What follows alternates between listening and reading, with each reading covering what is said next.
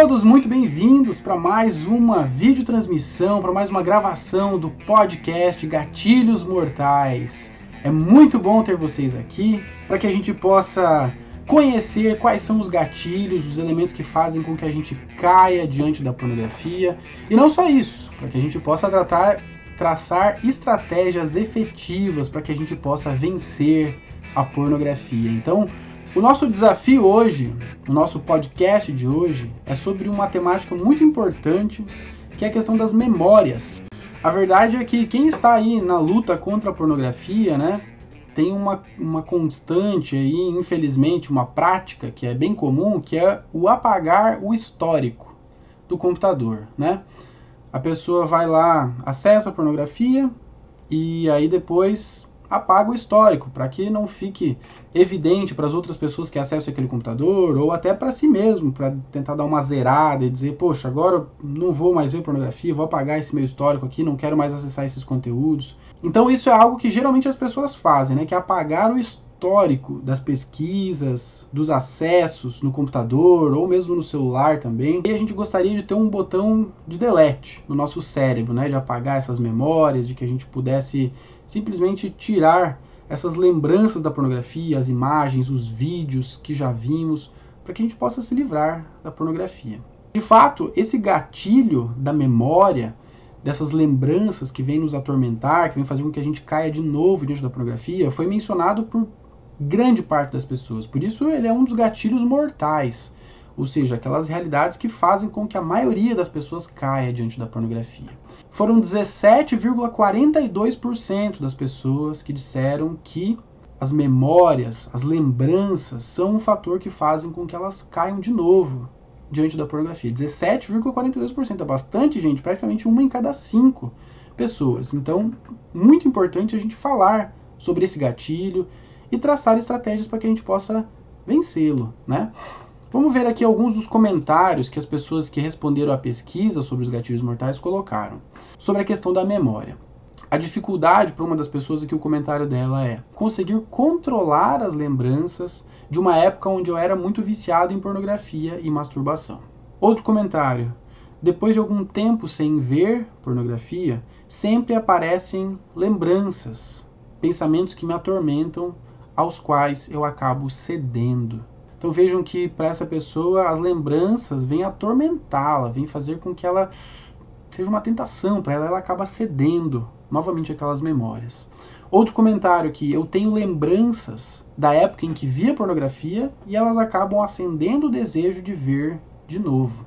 Mais uma, o que me faz cair é o material que já está na minha mente. E uma última aqui, dos destaques, Imagens pornográficas que ficaram gravadas na minha mente me fazem ter vontade de ver de novo, mesmo sem querer. Olha só, bem comum, né? Muitas pessoas falando e um comentário bem parecido entre as pessoas, né? De que a verdade é que a pornografia está ali gravada na mente, os conteúdos já foram acessados e infelizmente a realidade é que esses pensamentos vêm de novo à nossa mente, vão fazer de novo com que a gente se sinta tentado, com que a gente possa cair diante da pornografia. Então, esse é um grande perigo, é um, é um gatilho mortal realmente dos mais eficazes, ou seja, dos, dos que mais nos afligem, porque todas as pessoas que já viram pornografia estão sujeitas a cair de novo diante desse gatilho, né? Dessas memórias que estão ali na nossa mente, deixando o sujeito com que a gente caia de novo diante da pornografia.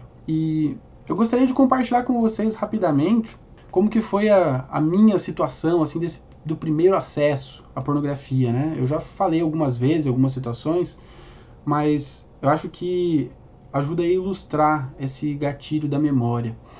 É, a primeira vez que eu vi pornografia, eu tinha uns 9 anos de idade e enfim, eu estava numa situação em que estava visitando é, uns familiares e passando as férias lá na casa de um primo meu.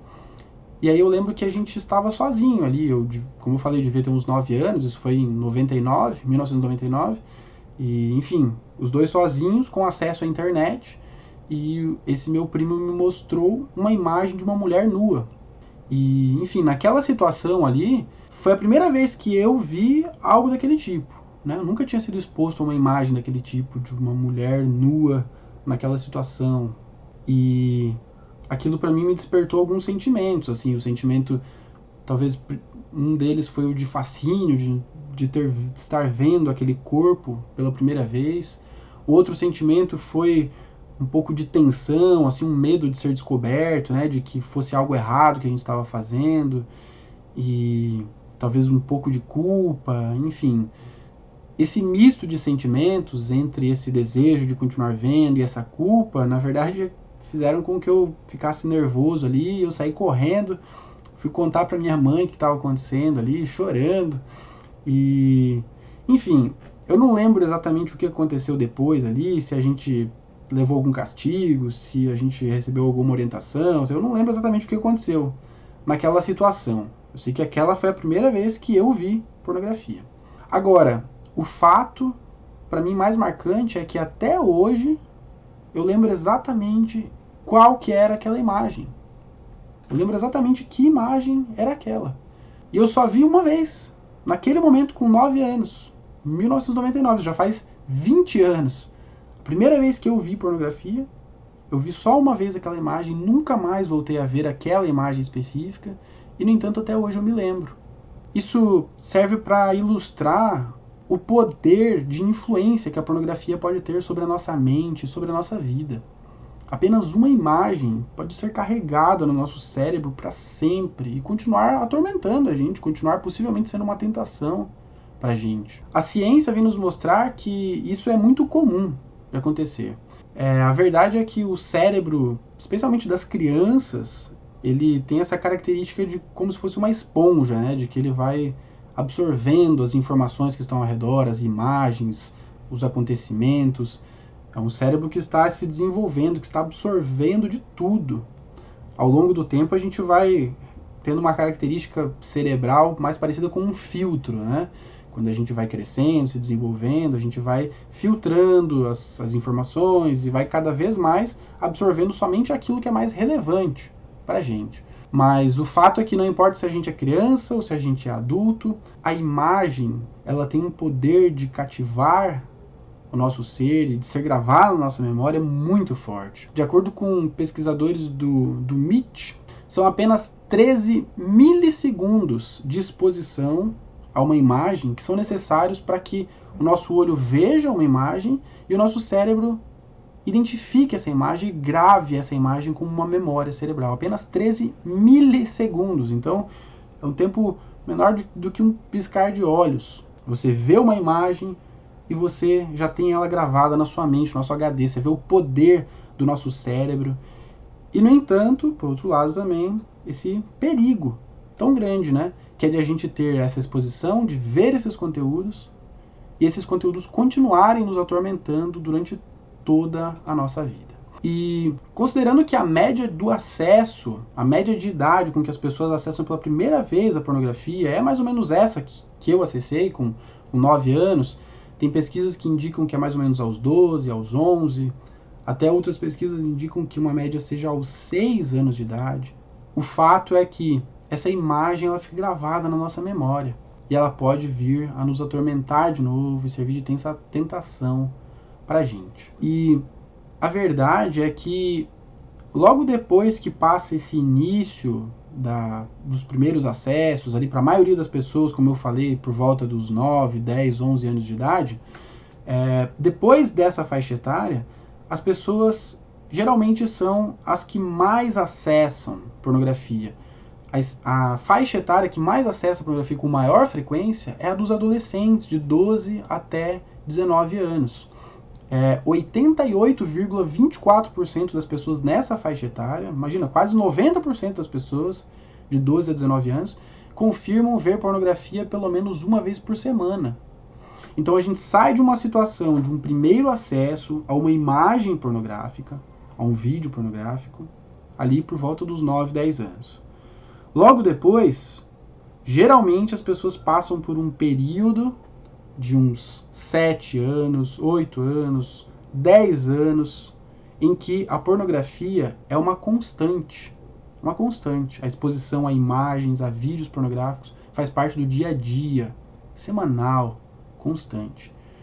Com isso, o nosso cérebro vai se enchendo de pornografia. A gente vai enchendo o nosso HD aqui, a nossa memória, com a pornografia. E esse é um grande problema de diversas formas, né?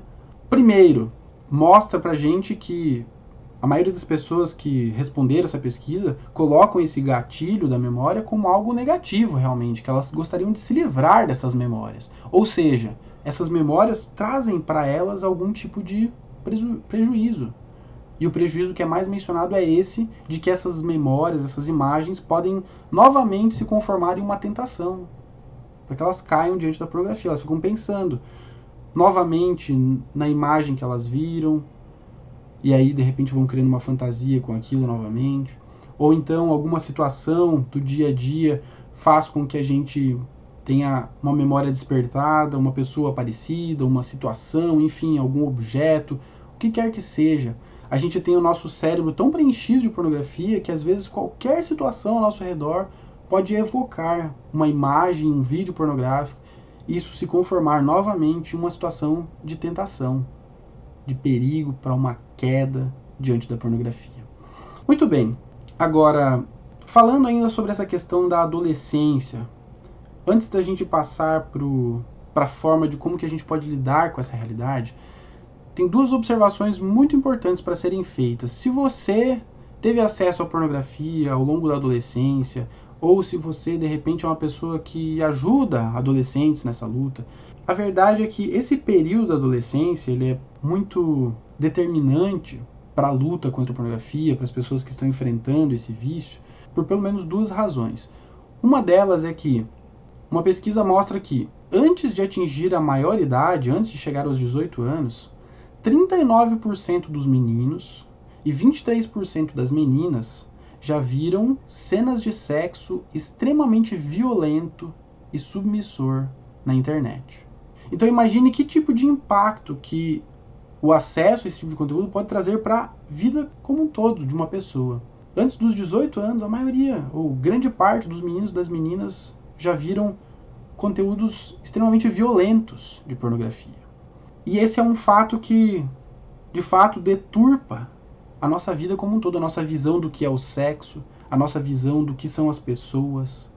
A gente vai enfrentando o perigo da objetificação, de começar a tratar as pessoas como se fossem objetos, porque afinal de contas a gente foi criado em uma cultura, foi sendo educado sexualmente pela pornografia de que sexo é para ser algo violento, é para ser algo em que a mulher é totalmente submissa, violentada, explorada.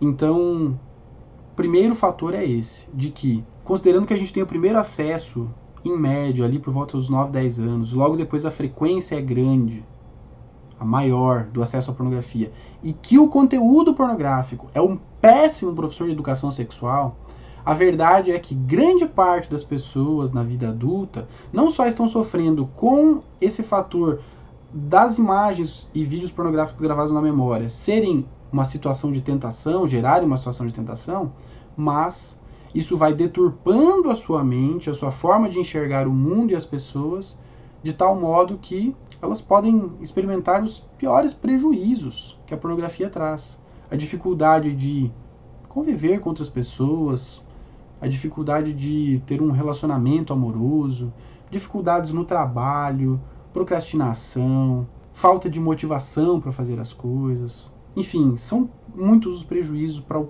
para o indivíduo que acessa a pornografia. E isso tudo tem a ver com o conteúdo que a pornografia coloca. Agora, um segundo fator é que o cérebro dos adolescentes ele é mais vulnerável do que um cérebro adulto, porque nessa faixa etária o sistema de recompensas do cérebro tem uma intensidade de duas a quatro vezes maior do que o sistema de recompensas de um adulto. O que é o sistema de recompensas do nosso cérebro? Nosso cérebro é guiado por esse sistema de recompensas. A gente está constantemente procurando satisfazer o nosso cérebro, satisfazer o nosso corpo, a nossa mente, o nosso coração, por meio de situações que passam na nossa vida. De repente, uma imagem bela pode satisfazer os nossos olhos, uma música bonita pode satisfazer os nossos ouvidos, uma comida boa satisfaz nosso paladar. A gente tem esses sentidos que querem ser constantemente satisfeitos. E existe um grande perigo de que Os nossos olhos também gostam de ser satisfeitos com coisas belas, com pessoas belas, e infelizmente a pornografia vem se travestir de algo belo, de situações belas que vem atuar diretamente sobre o nosso sistema de recompensas. Ela vem querer mostrar pra gente que, ah, é isso que você quer, é isso que você precisa. Esse tipo de imagem, esse tipo de vídeo, de conteúdo vai satisfazer o nosso sistema de recompensas. E isso acontece de fato. Os neurotransmissores vão sendo descarregados na nossa mente. E é assim que uma memória pornográfica vai sendo fixada na nossa mente. O sistema de recompensas é composto por esses neurotransmissores. Os principais são a dopamina, que é o neurotransmissor responsável pela sensação de prazer, a ocitocina, que é responsável por fortalecer as relações, a noradrenalina, que é responsável diretamente por gravar momentos na nossa memória. Então, quando a gente tem uma exposição a algum tipo de imagem, algum tipo de conteúdo que desperta esses neurotransmissores, a gente vai então educando a nossa mente que aquilo é bom para gente. Ou seja, quanto mais uma pessoa vai sendo exposta à pornografia, mais ela vai experimentando essas descargas de neurotransmissores e mais o seu cérebro vai gravando essas imagens na memória. Tem um outro componente do cérebro que é o delta FOSB, enfim, nome difícil aí, mas ele é responsável por cravar caminhos neurais no nosso cérebro. É um elemento que vai ensinando e cravando memórias no nosso cérebro e caminhos de que, poxa, para eu chegar em um determinado sentimento, uma determinada sensação, eu preciso ter acesso, contato com um determinado elemento que trouxe essa sensação para mim.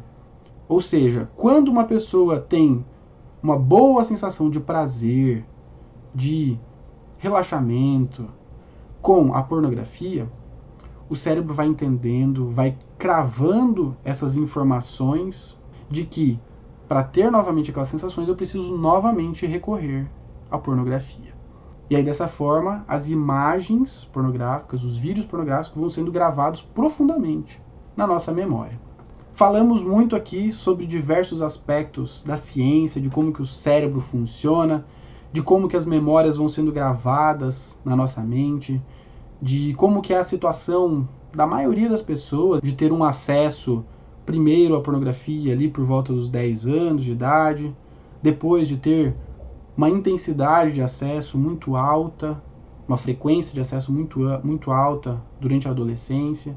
E isso tudo vai gerando em nós um armazenamento de memórias que podem servir de tentação e também que podem distorcer a maneira como a gente vê o sexo, como a gente vê as pessoas. E por isso é tão importante a gente procurar entender como que a gente pode lidar com essas memórias. Se a gente está nessa situação de ter visto tanta pornografia, de ter preenchido a nossa mente, nosso coração com essas informações que a pornografia nos traz, o que, que a gente pode fazer? O Gerson está comentando ali no Instagram que o sentimento de culpa arrebenta. É verdade, Jefferson. A gente tem o sentimento de culpa como o principal mencionado pelas pessoas que veem pornografia, né? E essa culpa faz muito sentido. Afinal de contas, a gente está sendo exposto, está vendo um conteúdo que a gente sabe no fim que está causando a exploração daquelas pessoas que estão lá atrás das telas. É um conteúdo que está distorcendo a nossa visão do sexo, a nossa visão do mundo, a nossa visão das pessoas é um conteúdo que está distorcendo os nossos relacionamentos conosco mesmo, com o nosso próximo, seja nas amizades, seja num namoro, num casamento, nosso relacionamento com Deus também. A pornografia vem destruir, distorcer tudo, todos esses essas faces da nossa vida. E é por isso o sentimento de culpa é muito presente, né? E essa culpa pode vir também por causa dessas memórias que a gente cultivou no nosso cérebro. O Gerson comentou também ali a questão é o efeito dominó.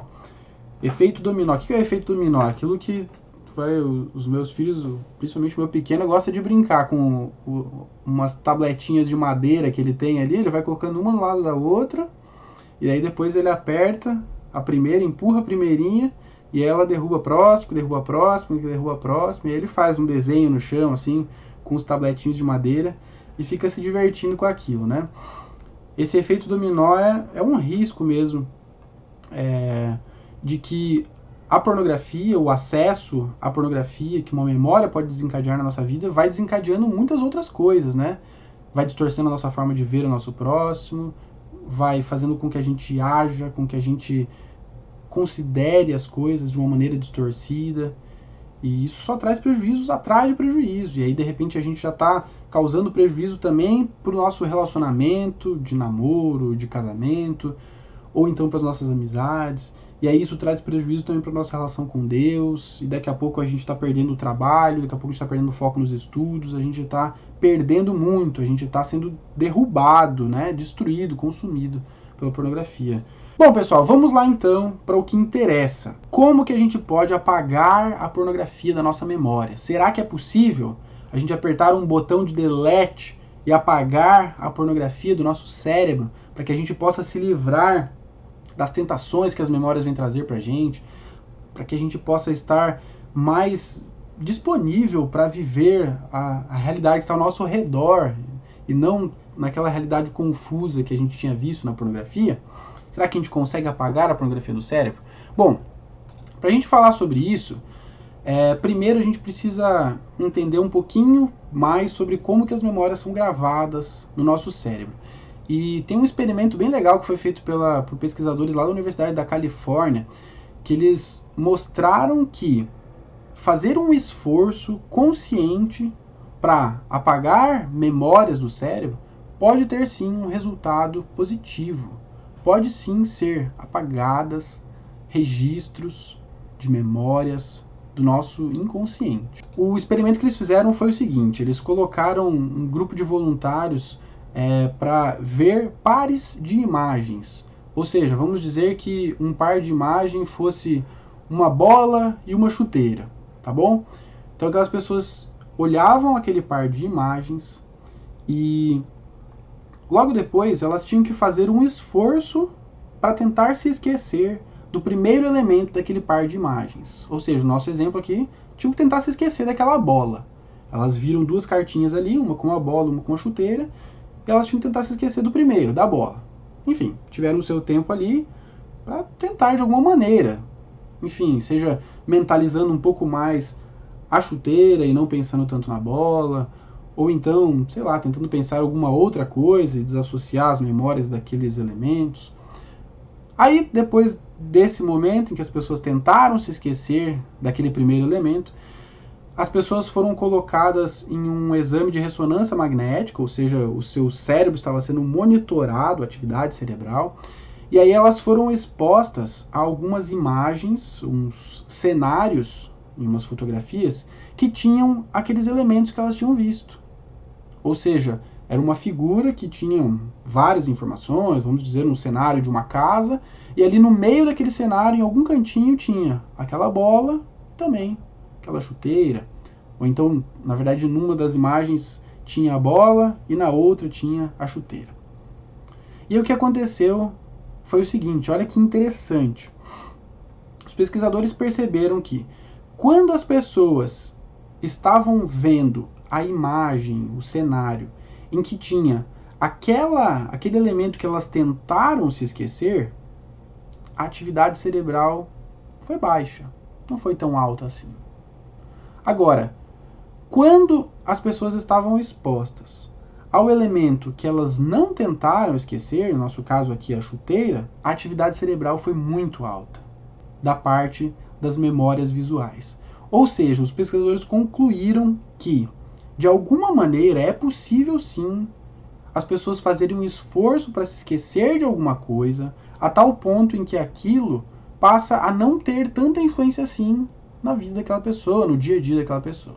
Muito bacana, né? Muito interessante esse experimento. Agora, os pesquisadores também re ressaltaram que esses exemplos, eles foram de imagens que as pessoas estavam vendo pela primeira vez, ou seja, vendo aquela bola, aquela chuteira pela primeira vez na vida. E talvez isso não se aplique diretamente para imagens que estão profundamente gravadas na memória. Agora, apesar disso, a gente pode também ter uma outra perspectiva sobre esse, essa tentativa de deletar as memórias do nosso cérebro, que está baseada na forma como o nosso cérebro age, como o nosso cérebro grava as memórias. A gente tem no nosso cérebro células que são responsáveis por gravar memórias no nosso cérebro. Eu já falei que a gente tem os neurotransmissores que fazem com que o nosso sistema de recompensa seja ativado e a gente tenha as memórias gravadas, mas a gente também tem umas células que são específicas para isso, que são as células gliais. Essas células gliais, elas são como se fosse um jardineiro que está ali cuidando de um jardim e está enraizando as flores, enraizando as plantinhas, ou seja, está cultivando as memórias, está fazendo com que elas fiquem fortes, que elas fiquem permanentes, duradouras ali no nosso cérebro. Agora, apesar disso, a gente também tem outras células que são responsáveis por fazer uma limpeza das nossas memórias, que são as células microgliais, como se fosse o ajudante do jardineiro. Por quê? As células gliais vão gravar as imagens do nosso cérebro, as memórias do nosso cérebro, mas às vezes tem memórias que a gente não acessa com tanta frequência. De repente tem algum conhecimento que você teve quando você estava se preparando lá para o vestibular, estudou sei lá, no meu caso aqui, estudei biologia, estudei química, são coisas que eu não uso hoje em dia na minha profissão. E aí, com o tempo, as células microgliais vão aparando, vão tirando essas memórias que a gente não utiliza, que a gente não acessa com frequência. Então, tem muita coisa que eu esqueci de biologia, de química. E no seu caso, pode ter várias outras coisas que você se esqueceu ao longo do tempo. Essas células microgliais vão fazendo a limpeza, vão tirando as memórias que não são utilizadas. Então, Dessa maneira, a gente tem uma boa perspectiva para que a gente possa lutar contra a pornografia, para que a gente possa apagar as memórias. A gente já viu inicialmente que é possível sim, com um esforço, você apagar determinadas memórias do seu cérebro. E além disso, a gente vê por meio dessa, dessa constatação das células microgliais que o nosso próprio cérebro, nossa própria mente, foi criada por Deus de uma maneira em que as memórias que não são tão utilizadas são apagadas. Ou seja, se a gente fizer um esforço consciente para não pensar tanto em pornografia, a gente pode sim ter uma perspectiva de apagar a pornografia da nossa memória. E de fato, esse é o relato da grande maioria das pessoas que para de ver pornografia. Com o tempo, a pornografia vai exercendo um poder de influência, de tentação cada vez menor, as memórias são cada vez mais distantes a tal ponto que elas são esquecidas. Agora a gente pode se deparar com uma pergunta: como que eu posso fazer esse esforço consciente para apagar a pornografia da memória, sendo que é possível, né? Então a gente teria algumas possibilidades. Se você procurar aí pela internet, pode pesquisar aí como apagar memórias indesejadas, algo do tipo, né? É, tem algumas sugestões aí. Uma delas é você pensar de maneira negativa sobre aquelas memórias que você quer apagar. Você vai mentalizando que aquilo é algo ruim, então eu não quero acessar. Enfim, você pensa nos males que a pornografia de traz e aí dessa maneira você vai educando o seu cérebro que isso não é algo bom. Enfim, é uma opção. Uma segunda possibilidade seria, que eu já vi também pela internet, é você mentalizar aquelas coisas que você quer apagar como se elas estivessem sendo destruídas. Ou seja, pensando nos vídeos, nas imagens pornográficas, você pode tentar mentalizar que aquilo está concretizado em um DVD ou, sei lá, no HD de um computador, e você mentaliza que você está jogando aquele conteúdo ali numa lata, num balde e ateia fogo aquilo para você possa apagar aquelas memórias, aqueles conteúdos. Mais uma sugestão que você pode encontrar por aí. Agora, a sugestão que eu gostaria de dar para vocês, para que a gente possa apagar de maneira duradoura, permanente, efetiva a pornografia da nossa memória é baseada nessa concepção da ciência, de como nosso cérebro foi criado, das células microgliais, que são responsáveis por apagar as memórias que não são utilizadas. O nosso esforço deve ser de criar novas boas memórias. A gente se dedicar a, aos estudos, ao trabalho, ao amor ao próximo, a um esporte, a uma terapia, a uma viagem, a lavar a louça, a cuidar da nossa casa. Enfim, todas as atividades da nossa vida, que a gente faça essas atividades, que a gente realize essas coisas e que a gente tenha esse mesmo olhar para os relacionamentos de maneira muito especial, para que a gente possa ir criando novas, boas memórias na nossa vida. Esse esforço consciente, na minha opinião, é o que pode trazer melhores resultados para a nossa luta contra a pornografia. A gente vai focando no amor. A mensagem aqui do projeto Mal que eu não quero é essa: mais amor e, por consequência, menos pornô. Se a gente vai criando novas boas memórias com aquilo que está ao nosso alcance, que não é a pornografia, a tendência é que o nosso cérebro vá cada vez se esquecendo da pornografia. Cada vez menos a pornografia vem trazer uma influência para a nossa vida. Então essa é a minha sugestão, acima de todas, para que você possa deletar a pornografia da sua mente. Foco no amor. Foco no amor ao próximo, foco no amor ao que você pode fazer na sua vida, com a sua energia, com as oportunidades que Deus te dá. Essa é a mensagem que eu, que eu queria trazer para vocês nesse podcast. E, por fim, eu quero deixar para vocês um incentivo para que vocês possam participar do nosso desafio livre da pornografia. De repente, você que está participando com a gente aqui da nossa série de transmissões, da nossa série de podcast Gatilhos Mortais, está vendo que são muitas as realidades da nossa vida que fazem com que a gente caia diante da pornografia. Que a gente precisa aprender a lidar com essas realidades de uma boa maneira. É isso que a gente está procurando fazer nessa nossa série. Agora, do dia 4 a 11 de novembro, agora, daqui a algumas semanas, nós vamos ter o desafio livre da pornografia. E vocês são os meus convidados para que vocês possam se inscrever para esse desafio. É o link livredapornografia.com.br. Bem fácil. livredapornografia.com.br. Você acessa, você se inscreve gratuitamente para que você possa participar dessa semana intensiva em que a gente vai procurar conhecer quais são os principais erros que a gente pode cometer quando a gente tenta se livrar da pornografia. A gente vai conhecer também qual é a mudança de mentalidade que a gente precisa ter para enfrentar essa luta de uma maneira boa. E terceiro, quais são os passos claros que a gente precisa dar para que a gente possa se livrar de fato da pornografia. Então eu convido todos vocês que estão aqui para que vocês acessem livredapornografia.com.br e façam sua, sua inscrição gratuitamente para o desafio livre da pornografia. E olha só, fazendo a sua inscrição, você vai receber um e-mail de confirmação e nesse e-mail vai ter um e-book gratuito para vocês. É o e-book O que a Bíblia fala sobre pornografia.